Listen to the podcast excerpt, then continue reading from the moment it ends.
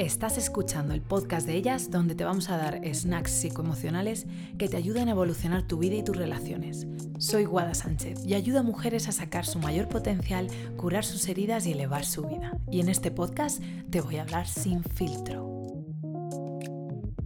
Positividad tóxica la creencia de que no importa lo que esté pasando o lo difícil que sea una situación, es que debes mantener una mentalidad positiva. He llegado a escuchar casi el concepto de que si tú repites ciertas frases o tienes esa mente positiva, lo bueno te va a venir.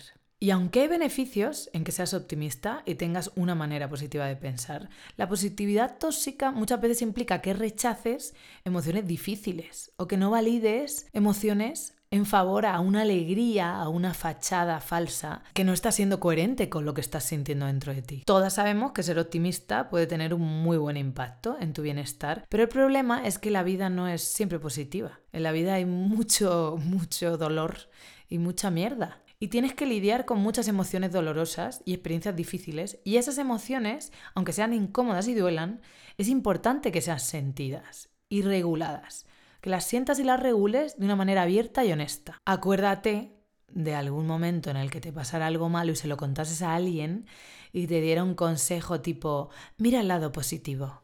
O podría haber sido mucho peor. Aunque muchas veces estos comentarios intentan consolar y vienen desde un lugar bonito que tiene buena intención, si son dichos así de primeras, estas personas no te están dando ni siquiera la oportunidad de verbalizar tus emociones, que esto ayuda ya de por sí solo, y de reconectar con esa parte. Muchas veces es sano y necesario hacer un pequeño duelo, llorar y entrar en conexión con las emociones dolorosas para poder regularlas después. Además nos dan muchísima información valiosa que necesitamos para crecer. ¿Qué tiene de peligroso este positivismo? Bueno, primero puede hacerte sentir culpable o que te sientas avergonzada de tus propias emociones. También puede que te impida conectar con tus auténticas emociones humanas, sean del color que sean y de la intensidad que sean. Y también puede ser que te prevengan de experimentar un crecimiento al cual solo hubieras tenido acceso si conectas con estas emociones negativas intensas. Así que es importante que no te sientas culpable por cualquier emoción, que no las escondas o dejas de expresártelas a ti o a otros y de validarlas por un positivismo de fachada. De hecho, conectar con tus emociones más mordor yo lo veo un súper ejercicio de inteligencia emocional. Hay emociones que están así escondidas como en, en la última parte del baúl del el armario de atrás del sótano. Y llegar a ellas puede ser muy doloroso, pero súper revelador. Y a veces las catarsis máximas se hacen a través de, de esos lugares emocionales difíciles.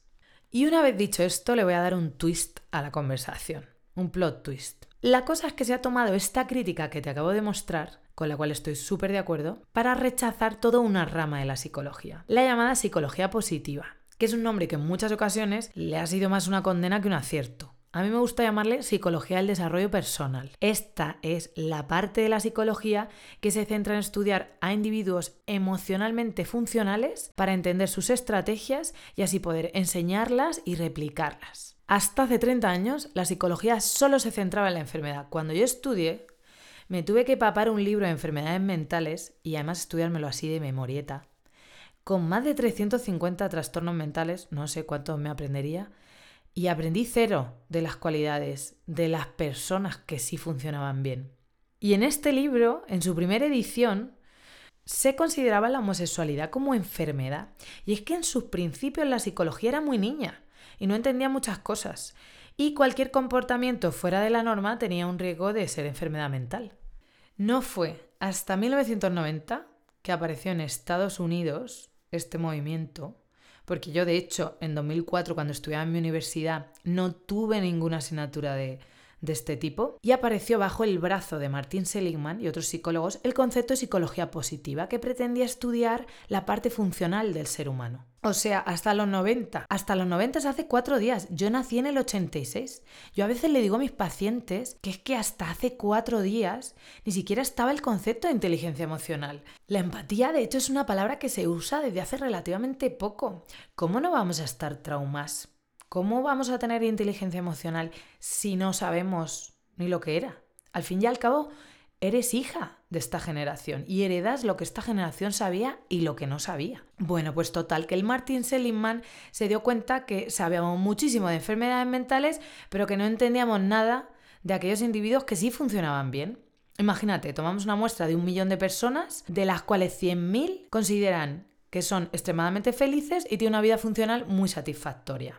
¿Qué hacen estas 100.000 personas que el resto no? ¿Y cómo podemos estudiarlas para entender qué estrategias están usando y así poder replicarlas, repetirlas y ser igual de felices que ellos? Pues esto es lo que hizo este hombre en 1990 y apareció su primer libro de fortalezas. Hizo un estudio súper tocho durante muchos años donde estudiaban las virtudes del ser humano universales y llegaron a 24, que son las 24 fortalezas universales. ¿Qué son las fortalezas? Las fortalezas son rasgos constantes y destacados de las personas que le da ventaja respecto a los demás. Todas tenemos fortalezas, muchas de estas fortalezas nacemos con ellas y otras las aprendemos a lo largo de la vida.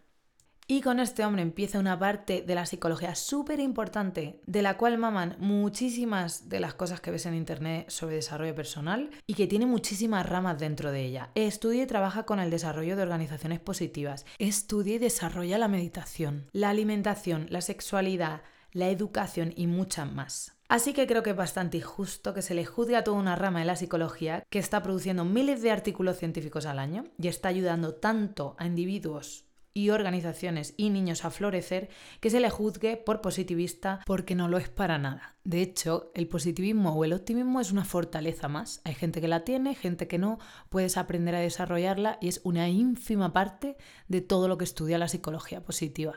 Creo que tenemos que estar agradecidas por estar vivas en un momento en el que la salud mental no solo se enfoca en la enfermedad, un momento en el que se está estudiando y generando muchísimos recursos para que no solo la gente enferma pase a ser funcional, sino también está dando la oportunidad a que nosotras, a que tú te desarrolles y crezcas y sanes. No solo para pasar de sentirte mal a normal, sino pasar de sentirte normal a muy bien. Voy a repetir una frase que dijo Martin Seligman, que la psicología no es solo una parte de la medicina enfocada en curar la enfermedad, sino que mucho más es una ciencia que tiene que ver con el trabajo, con la educación, con el amor, con el crecimiento y con el juego. Te animo a usar en tu beneficio todo este conocimiento y todas estas prácticas para que día a día te acerques un poquito más a quien quieres ser. Y no solo a través del trauma y el dolor, pero también a través de entender tus recursos, tu fuerza, tu autenticidad y a desarrollarlos.